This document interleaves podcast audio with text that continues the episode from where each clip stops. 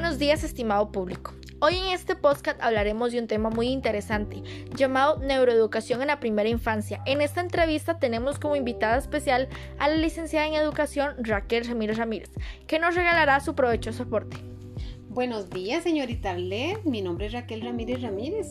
Estoy muy agradecida por la invitación y el estar aquí. Vamos a iniciar con algunas preguntas relacionadas con el tema. ¿Qué es la neuroeducación en la primera infancia? Bueno, cuando hablamos de la neuroeducación, es una disciplina que echa mano del conocimiento aportado por los estudios sobre el funcionamiento del cerebro para ayudar a los niños a comprender mejor y más rápido, entendiendo que cada persona tiene un sistema nervioso central único, razón por la cual los métodos de enseñanza tradicionales no se abusan a todos los individuos. Cuando hablamos en la primera infancia, es en la edad preescolar aplicada a los niños y niñas de 4 a 5 años. ¿Cuál es el aporte de la neuroeducación? La neuroeducación ayuda a construir conocimiento en el educador mediante el estudio del cerebro. Propone que los maestros evalúen desde el proceso neuronal de cada niño si le están exigiendo algo que simplemente no puede dar. Lo anterior los lleva a tener en cuenta el proceso de maduración cerebral para diseñar estrategias de enseñanza. ¿Cómo ayuda esta disciplina a los niños que tienen problemas de concentración o de memoria?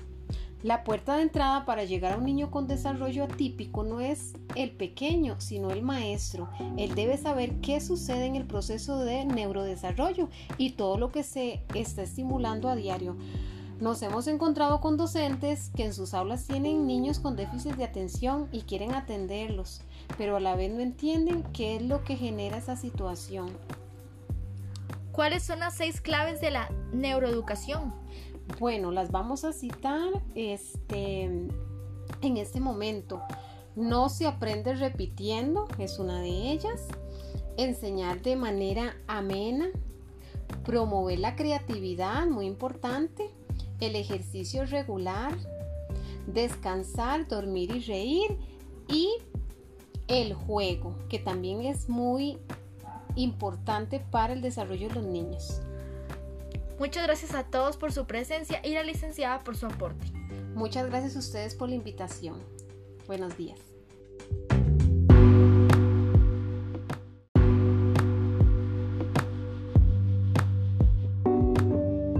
Buenos días, estimado público. Hoy en este podcast hablaremos de un tema muy interesante llamado neuroeducación en la primera infancia. En esta entrevista tenemos como invitada especial a la licenciada en educación Raquel Ramírez Ramírez, que nos regalará su provechoso aporte. Buenos días, señorita Arlet. Mi nombre es Raquel Ramírez Ramírez. Estoy muy agradecida por la invitación y el estar aquí. Vamos a iniciar con algunas preguntas relacionadas con el tema. ¿Qué es la neuroeducación en la primera infancia?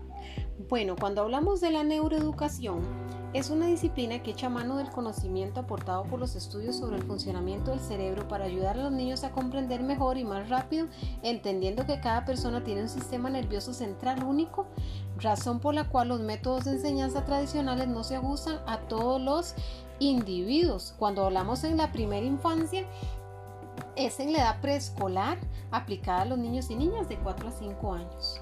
¿Cuál es el aporte de la neuroeducación?